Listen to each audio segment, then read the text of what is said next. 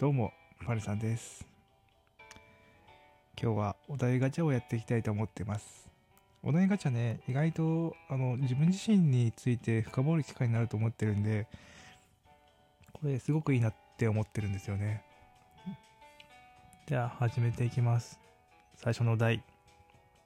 家族や親戚に特殊特殊な職業や変わった人生を選んだ人っている？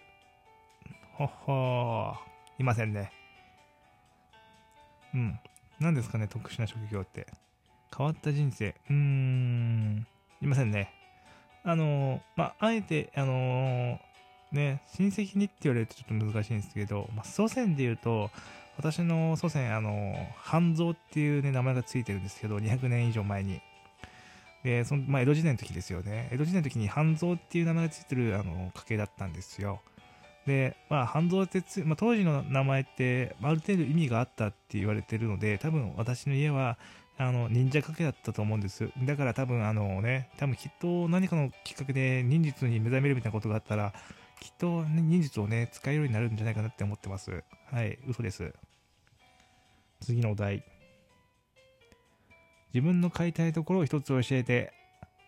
はいはいはいはいはい。これはいい質問だね。自分の買いたいところを一つ教えて。うーん、滑舌が良くなりたい。はい、次。お題、学生時代、どんな反抗期を過ごした？反抗期ありませんでした。次。お題、老後はどんな生活がしたい？おー、これもいい質問。老後ね。老後って全然イメージ湧かないですよね。なんか、体もちゃんと動くのかなとか思っちゃうと嫌だし、まあ、とりあえず認知症にはなりたくねえなとか思ってますよね。どんな生活がしたい？うーん、なんか楽器弾いて、お茶飲んで、ゆっくり本読んで、あの、散歩して、ご飯食って、寝る。っていう休日はいいですけど、多分それだけだとつまんないですよね。だから、老後。うん、老後？老後っていつですか？ちょっと待ってよ。老後って何歳なこと言う？今までって老後って、あの、何？定年退職60ぐらいだったから、まあ、まあ、まだ割とピンピンしてるようなところの60から75ぐらいまでが老後だでしたよね。で、今、私たちが言う老後っていつですか？何歳まで働くんですか？私たちは。老後って、もう75から85とかそんなの？なんかあんまりイメージ湧かないな、老後。どんな生活がしたい？うーん、老後。なるほどね。これはいい質問だ。老後はどんな生活がしたい？うーん、なるほど。全然イメージが湧いてこない。終わり。次のお題。ガムを捨てるベストタイミングっていつ？うーん、この質問はどういう意味の質問なんだろうな。ガムを捨てるベストタイミングっていつ？うーん。食べない。次。お題。自分の一番古い記憶って何？うーん。そんなもん覚えてない。これ全然お題ガチャになってねえな。自分の一番古い記憶。一番古い記憶。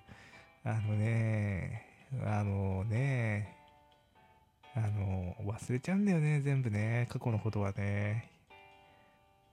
一番古い記憶。うーん。あの、なんかもう、これっていう思い出がないんだよね。高校生ぐらいまでの。これっていう思い出がもう思い出せないんだよね。うーん。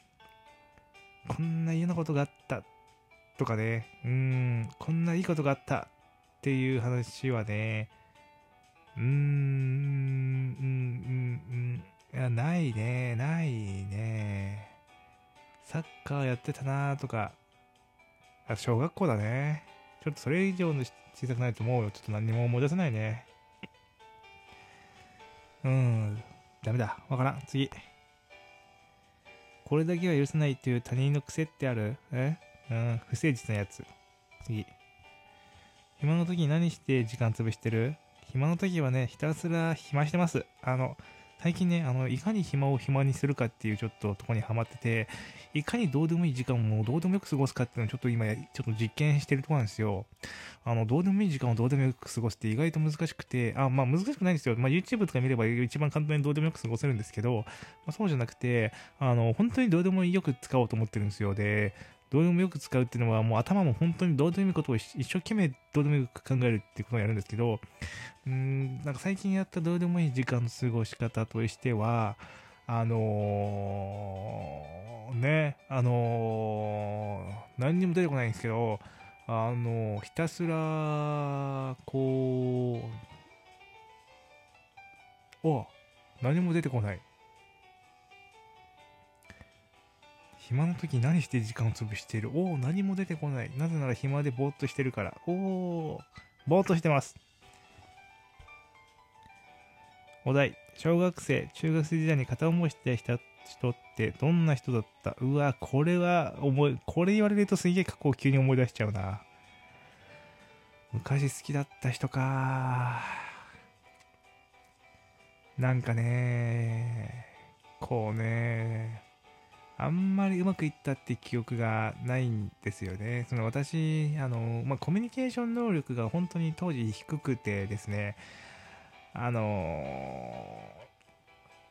こう、うまく人間関係を築くとかがね、できなかったといえば嘘になるんですけど、まあ得意じゃなかったんですよ。で、当時ね、片思いしていた人、ねあのや、小学校、中高時代って、あの、好きっていうことがまだいまいちよく分かってない年齢じゃないですか。あの、なんとなく一緒にいたいとか、あの、はあって、まあ、近くに住んでる人たちと、あの、よく遊んだりとか、よく家に行ってゲームしたりとかはしたんですけど、それ以上のことって当時まだその多分、あの、概念的によく分かってなくて、ね、本当に一緒に手をつなぐぐらいしか記憶にないんですよ。で、本当に公園とかでベンチに座って話してるみたいな、あの、思い出しかなくてですね。でもあの時間はすごく俺幸せだったのかなって思いますね。ひたすら手をつないで歩いてましたね。ひたすら話してましたね。よく恋愛するってことがよく分かってなかったといえば分かってなかったですよね。で、ねえ。なんか、その時はまだ全然その、対人関係が、能力が強くなかったんで、誰が自分に好意を持ってるとか、あのね、疲れるっていうことがどういうことなのかっていうのを全く分かってなかったんで、あのー、ね、いろんなことを無限にしてしまったなと、今だと思いますね。なんかもうちょっといろいろできたんじゃないかなって思います。今だとね。次。おすすめのスマホアプリを教えて。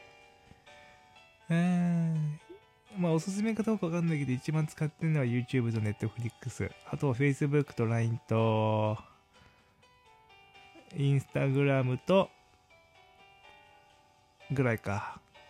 うん、時間を使ってるって意味ではそう。じゃあおすすめかって言われると、うーん、なんだろうな、おすすめ、おすすめ、おすすめ。どうおすすめしたらいいかな。今、何かおすすめするとしたら、多分いろんな情報を知れるマイクロメディアとかそういうものになるのかなとか思うんだけど、あ、あでも今おすすめしたいのは、やっぱ、ポッドキャスト系の聞くやつですよね。あのー、音声配信を長く続けてる方って、あのー、まあ、だらだらと延々話してるタイプのラジオ番組と、何か、やっぱその、メッセージを1個毎回伝えるみたいなとこだったり、何か自分の得意分野だったりをしっかりと伝えるみたいなところだったりする人が2パターンいて、で、この2パターン目の方、後者の方の人のあの音声配信を聞いてると、その大手メディアも出てこないし、マイクロメディアにも出てこないんだけど、すごく深くて狭い領域の話をあの分かりやすく説明してられていて、この話を聞くと、全然自分の知らない世界にすごく深く入ってきるような気が感じられて、面白くて私は好きです。なので、まあ、ポッドキャスト、で、あの、もう長く続けられてる、いらっしゃる方だったり、本格的にあのやられているポッドキャストの方々、まあ、基本的にはね、日本人じゃないんですけどね、全部英語だったりするんですけど、あの、アメリカ人のね、あの、ポッドキャストすごく面白くて、あのあの、スケーリングっていうようなね、あのタイトルのポッドキャスト、これは、あの、どうやっていろんな企業が、あの、スタートアップから、あの、今の大企業になってきたかっていうところをインタビュー形式で話しながら、その過程を話すっていうね、結構これは面白い番組なんですよ。こういった話、まあこれビジネス寄りですけど、あとはもっと言うと、What Your Boss Like みたいな名前のポッドキャスト、ちょっとタイトルちゃんと思い出せないですけど、この各企業のボスは今どんなことを考えながら進めているかっていうようなところでインタビューしていくやつで、これも結構面白くて、しかも面白いのが、あの、ちゃんとその今の時代にあった中での生存戦略っていうところにフォーカスしてるのが面白くて、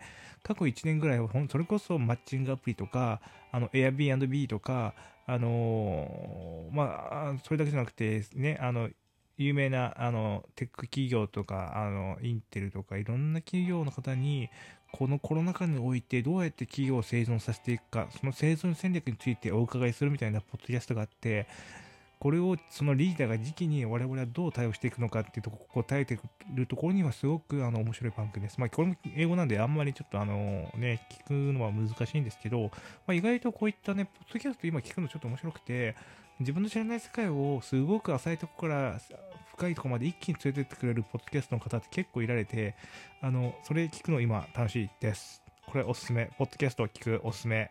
おすすめ。